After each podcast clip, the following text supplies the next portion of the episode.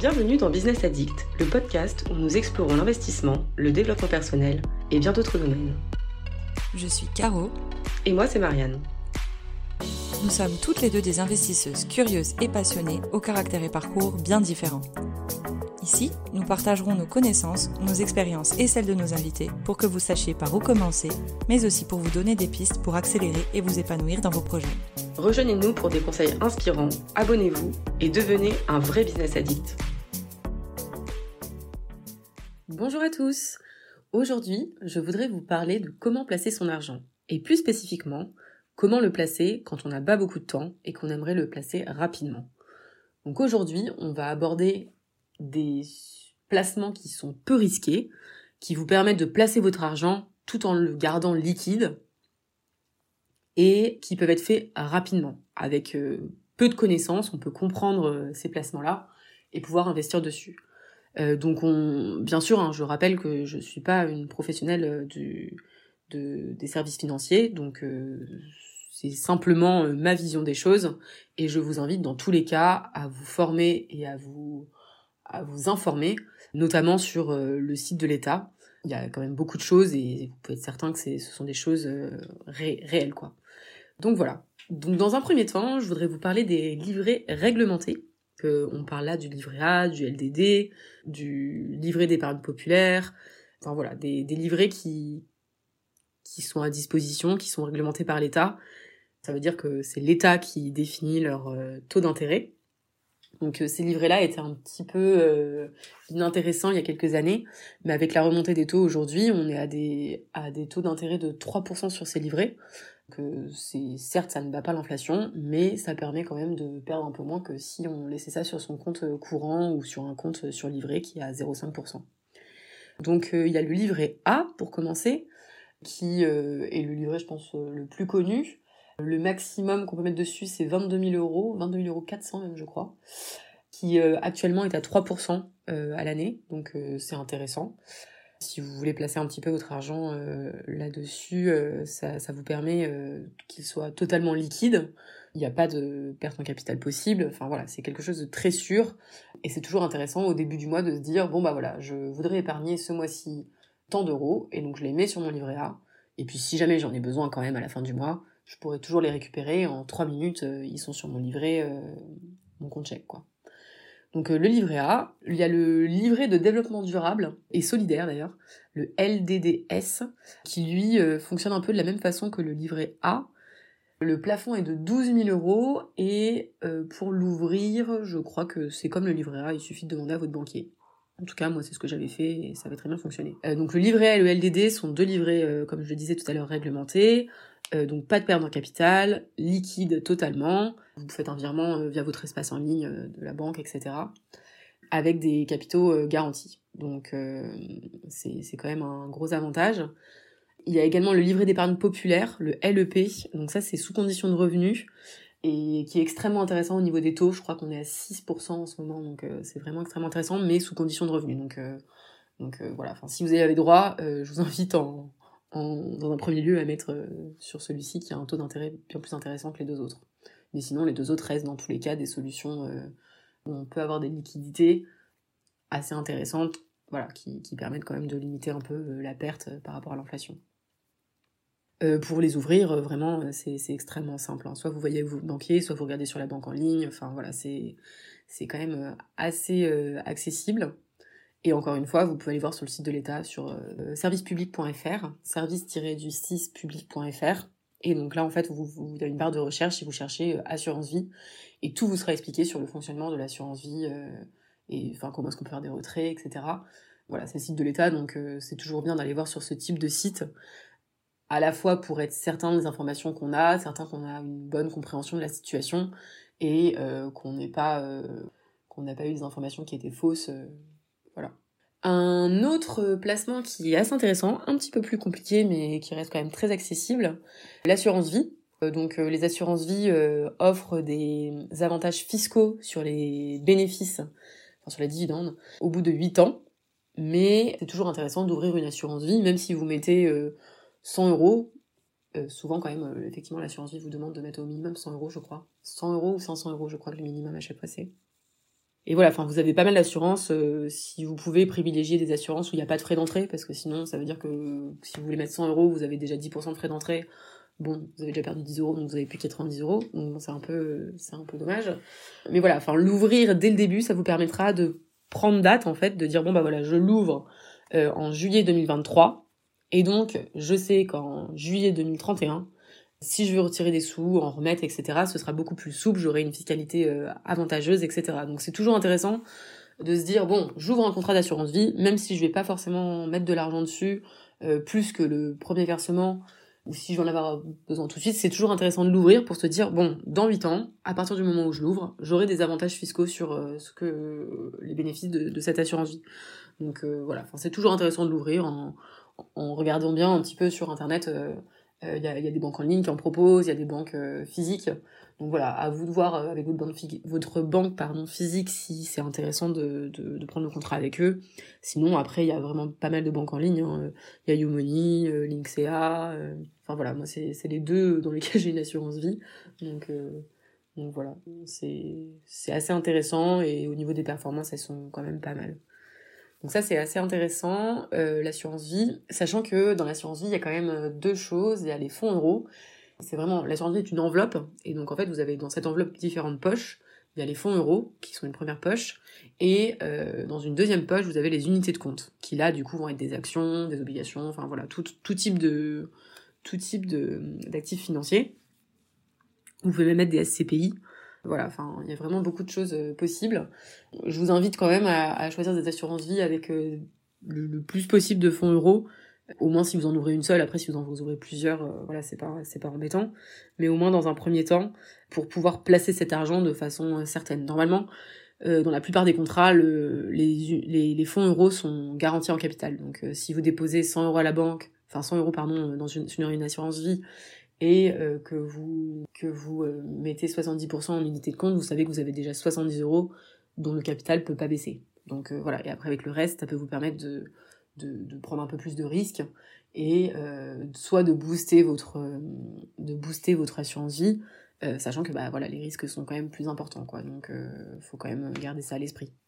Donc voilà pour l'assurance vie. Ensuite il y a le plan épargne action, le PEA, donc qui est également réglementé par l'État qui lui euh, est intéressant fiscalement à partir de 5 ans.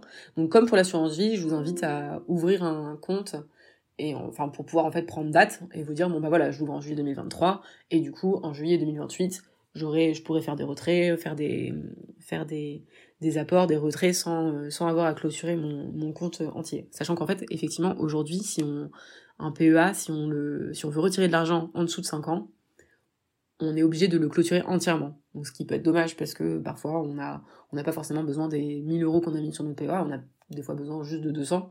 Et donc c'est un petit peu dommage de perdre les perdre la date, enfin de se dire bon bah voilà je, suis obligé de tout fermer et d'en réouvrir un nouveau qui devra encore attendre 5 ans pour être euh, pour avoir des avantages fiscaux. Donc euh, le but est, vraiment de, de se dire je les ouvre l'assurance vie le PEA tout de suite même si je mets pas beaucoup d'argent dessus même si je prévois pas de, verser, faire des versements euh, réguliers dessus, pour prendre date et se dire bon bah voilà, si un jour euh, j'ai, euh, je sais pas moi, un héritage, j'ai 5000 euros, eh ben je vais pouvoir déposer mes 5000 euros dessus et, si je veux les retirer trois semaines après, je pourrais quoi, parce que j'aurais dépassé mes, mes 5 ans dans mes 5 ans dans le cas du PA et les 8 ans dans le cas de l'assurance vie. Sachant qu'on peut, on peut quand même l'assurance vie en retirer euh, avant les 8 ans, mais euh, du coup on n'a pas les avantages fiscaux euh, associés à, l'assurance vie, donc c'est un petit peu dommage.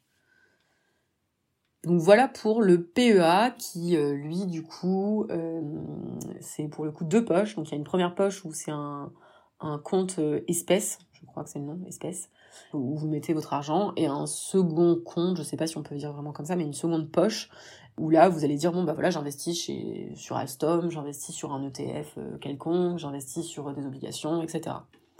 Donc euh, ça c'est assez intéressant, surtout si vous voulez un petit peu boursicoter, c'est ça peut être euh, ça peut être intéressant de voir un petit peu comment ça fonctionne. Et puis dans tous les cas, si vous souhaitez pas si vous souhaitez pas boursicoter ou si vous souhaitez pas vous en occuper, il y a des gestions pilotées qui existent où quelqu'un fait tout pour vous. Forcément ça se paye un petit peu hein, mais ça reste quand même assez raisonnable dans la plupart des des assureurs, euh, notamment euh, les, les, assureurs en ligne qui proposent des assurances vie en ligne, euh, restent quand même assez abordables là-dessus. Donc ça peut être intéressant si vous voulez pas vous en occuper de, de, passer par ce type de plateforme. Il y a également les comptes à terme. donc ça c'est quelque chose qui était plus trop en vogue puisque les taux d'intérêt étaient très bas et donc clairement personne ne voulait bloquer 5000 euros sur un compte à terme pour gagner 0,001% à la fin. Aujourd'hui, c'est beaucoup plus intéressant. Euh, on, voit des, on voit des comptes à terme qui sont entre 2 et 4,5 donc euh, je veux dire, par an. Donc euh, c'est assez intéressant. Et euh, et donc, c'est pas mal d'étudier de, cette solution-là. D'autant plus que dans les comptes à terme, vous pouvez dire, bon bah voilà, je fais un compte à terme sur trois mois, ou je fais un compte à terme sur six mois, je fais un compte à terme sur euh, un an, deux ans, dix-huit mois, enfin voilà, vous êtes quand même assez libre. Euh, notamment, je sais que euh, là, en ce moment, euh, on m'avait proposé à 3 mois, j'étais à 2,5, à 6 mois, j'étais à 3,1, je crois, à 1 an, 3,6. Enfin voilà, on, peut vous proposer des choses comme ça en vous disant, bon bah voilà, si vous bloquez 1000 euros pendant 3 mois, vous aurez l'équivalent de 2,5% de votre capital par an. Donc en fait, si c'est 3 mois, forcément, c'est la moitié, mais... pardon, c'est un quart. Mais euh, mais donc voilà, enfin c'est c'est quand même assez intéressant, d'autant plus que donc euh, les comptes à terme, le capital est garanti. Euh, donc ça, bien vérifier à chaque fois dans votre dans, dans le contrat qu'on vous donne, mais a, priori c'est ça. enfin en tout cas moi tous ceux que j'ai vus c'est ça. Donc le compte à terme, vous, comme, comme son nom l'indique, vous définissez du coup avec la personne qui est en face de vous, la banque, l'assureur, l'organisme. Je sais que PSA fait des comptes à terme. donc, donc voilà, enfin il y a vraiment différents types d'acteurs. Et donc, vous définissez avec eux la durée, le taux, qui sont fixes. Hein. Donc euh, voilà, on, dit durée euh, tant de temps, taux, tant enfin taux à tel taux. Votre argent est bloqué pendant toute la durée euh, du la durée définie. Et à la fin, vous touchez bah, votre capital du coup qui est garanti, hein, plus le pourcentage qui a été défini. Sachant que si vous voulez débloquer en amont, euh, j'avais étudié quelques contrats quand même. Euh, c'est toujours possible, mais c'est vrai que ça prend un peu de temps. Euh, moi, en l'occurrence, ce que j'avais étudié, c'était 30 jours. Donc bon, ça reste quand même très raisonnable, hein. Et au niveau des intérêts, vous avez seulement la moitié des intérêts qui étaient prévus. Donc c'est pas non plus, enfin votre capital reste garanti, quoi. Voilà, donc c'est assez intéressant. Ce que je voulais aussi aborder avec vous, c'est des... Donc là, ce que j'ai dit, hein, les livrets réglementés, euh, A, LED, etc., euh, les PEA, les assurances-vie, ce sont des choses euh, réglementées par l'État, les comptes à terme également. C'est assez facile d'investir sur ce type de, ce type de, livret, euh, parce qu'on sait que les règles sont claires depuis le début, quoi. Les règles sont claires au, au moment où vous investissez, et elles ne changeront pas jusqu'à ce que vous récupérez votre argent. Alors attention, le livret A, c'est l'État la Banque de France en l'occurrence, qui détermine le taux d'intérêt euh, selon l'inflation, etc. C'est une formule. Euh, L'État peut décider de passer outre cette formule et de choisir elle-même euh, son taux d'intérêt, mais voilà, enfin, ça reste quand même très réglementé. Après, on peut parler de placements qui sont un peu plus risqués, qui sont un peu moins liquides et un peu plus compliqués. Parce que ce que je vous ai dit précédemment, c'est vraiment des choses qu'on peut, on peut se dire bon bah ok samedi j'ai rien à faire, je vais répartir mes 10 000 euros euh, sur euh, tous les livrets que j'ai cités précédemment. Voilà, c'est quelque chose qui se fait extrêmement rapidement, qui est très facile, euh, voilà. On peut également donc parler ensuite de, placements qui sont un peu plus compliqués, un peu plus, un peu plus complexes. Donc il y a les SCPI, donc qui sont des parts d'actifs immobiliers. Hein. Il y a une, une, entreprise qui décide d'acheter plusieurs actifs immobiliers. Donc souvent les SCPI sont thématiques et donc on peut choisir le thème qui nous intéresse. Est-ce que vous voulez investir euh, dans la santé? Est-ce que vous préférez investir euh, dans le logement? Est-ce que vous préférez investir euh, en centre-ville? Est-ce que vous préférez investir dans les data centers? Enfin voilà, il y a vraiment souvent une thématique. Parfois, il y en a qui n'ont pas forcément de thématique, qui sont juste nous voulons faire du rendement. Bon, voilà. Alors ça, c'est à étudier. mais donc voilà, les SCPI, c'est quand même quelque chose d'intéressant. Attention, cette année, avec, vous le savez, la hausse des taux d'intérêt et la baisse qui arrive de, de l'immobilier. Il faut peut-être attendre un petit peu quand même, je pense, pour, euh, pour investir dans la SCPI, en attendant que l'immobilier descende un petit peu, que tout se, rééquilibre. Modulo le fait que si vous étudiez très bien votre SCPI et que vous jugez qu'elle a des actifs euh, immobiliers qui sont euh, à un prix totalement raisonnable, pourquoi pas investir dès maintenant. Mais bon voilà, c'est quelque chose à étudier un peu plus en détail. Mais donc les SCPI c'est quelque chose aussi qui est intéressant, qui est assez facile à faire puisque là c'est quand même l'objet de, de, ce podcast, de dire, euh, de donner un petit peu les placements qui sont, euh, qui sont faciles, accessibles, sans trop d'investissement de, en, en termes de temps. Donc voilà, il y a les SCPI et il y a aussi tous les placements qui visent à réduire vos impôts. Euh, donc ça, attention, on en parlera dans une autre euh, vidéo. Euh, c'est quelque chose qui peut être intéressant, mais c'est à étudier. Voilà.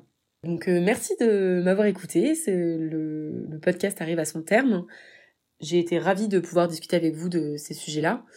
Surtout, n'hésitez pas à nous laisser des commentaires ou, ou des suggestions si, vous, si vous en avez. Et merci beaucoup. Bonne journée. Merci d'avoir écouté notre podcast. Nous espérons que vous avez trouvé cette conversation intéressante. Si vous souhaitez en savoir plus, n'hésitez pas à consulter nos autres épisodes et à vous abonner pour ne pas manquer les prochaines émissions. Vous pouvez également nous faire vos commentaires et suggestions en commentaire. Merci encore et à bientôt